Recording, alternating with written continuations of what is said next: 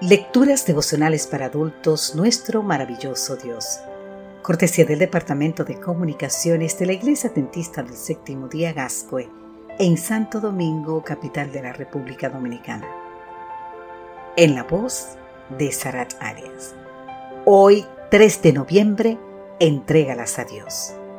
En el libro de Segunda de Reyes, capítulo 19, los versículos 15 y 16 nos dicen, Señor y Dios de Israel, que habitas entre los querubines, solo tú eres el Dios de todos los reinos de la tierra.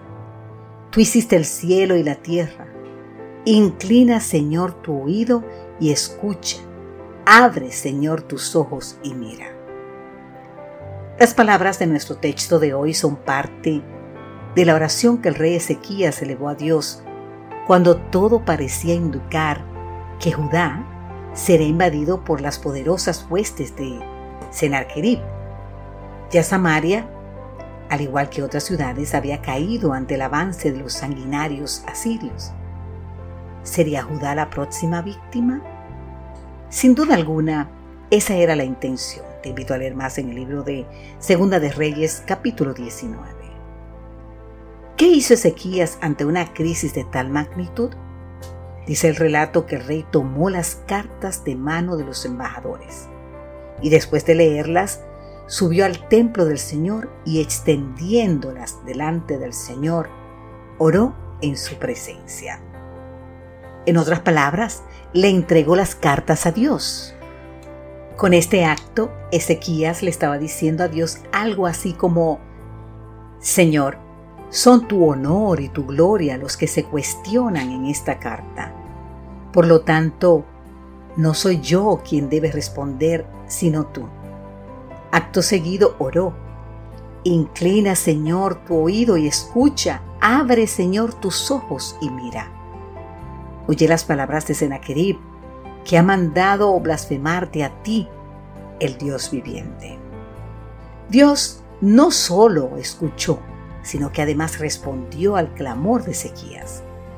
Por medio del profeta Isaías, le anunció al rey Ezequías cómo terminaría la crisis. Por el mismo camino que Sennacherib vino, volverá. Y no entrará en esta ciudad, dice Jehová, porque yo ampararé esta ciudad para salvarla. Esta misma noche el ángel de Jehová mató en el campamento a los asirios a 185 mil hombres.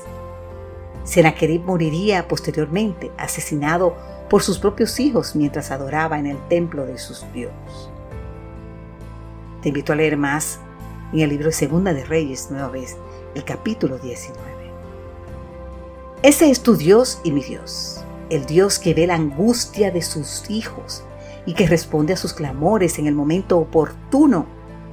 Por lo tanto, si ahora mismo estás enfrentando grandes desafíos, querido amigo, querida amiga, si las dificultades están amenazando con aplastarte, al igual que Ezequías, busca a Dios en oración ahora.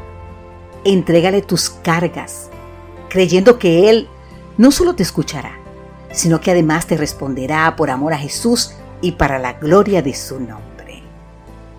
En este momento, querido amigo, querida amiga, te invito a que digamos, Padre Celestial, en el nombre de Cristo te entrego mis cargas, todas mis cargas. Según tu promesa, quítalas de mi vida, Señor.